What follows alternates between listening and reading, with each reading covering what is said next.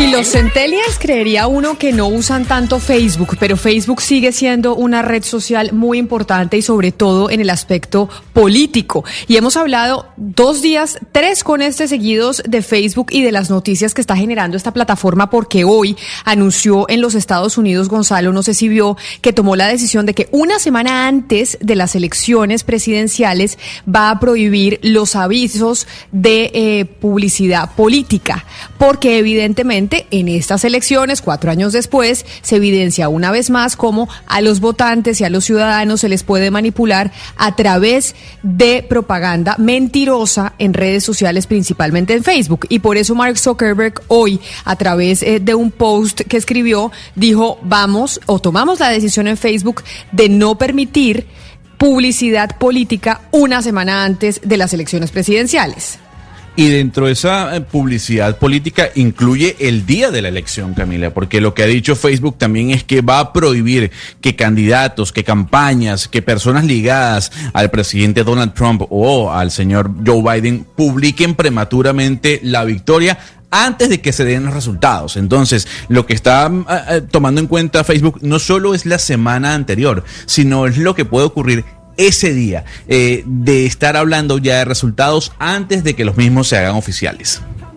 Y es que es previendo el caos que va a haber, que ya lo hemos anunciado aquí en Mañanas Blue, cuando hemos dicho que lo que va a pasar el día de las elecciones de Estados Unidos va a ser muy grave. Ya hoy vimos al presidente Donald Trump diciéndole a sus seguidores que voten dos veces, que voten por correo y que voten presencial, algo que es completamente ilegal. Y uno no entiende la estrategia del señor si es que quiere colapsar el sistema para decir, listo, yo gané, mandar esos mensajes virales por redes sociales y que se arme pues una guerra civil en Estados Unidos, o pues uno no entiende porque al final lo que estaría es anulando sus propios votos. Entonces lo que quiere el señor es colapsar el sistema de voto en Estados Unidos y pues está muy bien que las redes sociales no se presten para eso. Sin embargo, hasta que Facebook no se ponga las pilas como Twitter y empiecen, digamos, a prohibir las noticias falsas dentro de esta red, nada va a cambiar.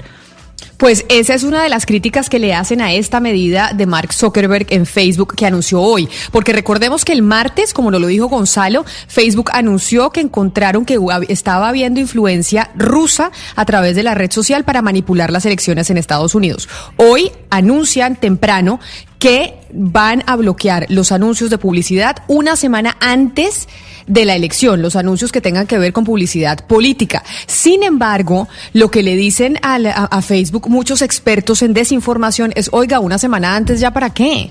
Eso ya para qué si básicamente todo el proceso de desinformación de las elecciones se viene dando desde hace rato y estos dos meses que faltan para la elección se van a utilizar las redes sociales para desinformar y manipular a la gente. Y esto, Gonzalo, es un ejemplo que tenemos que ver nosotros desde Colombia porque muy probablemente las medidas que se tomen en Facebook en las elecciones norteamericanas son las que posteriormente, si funcionan o no, se tomarán en otras elecciones alrededor del mundo. Ejemplo, las nuestras en dos años también.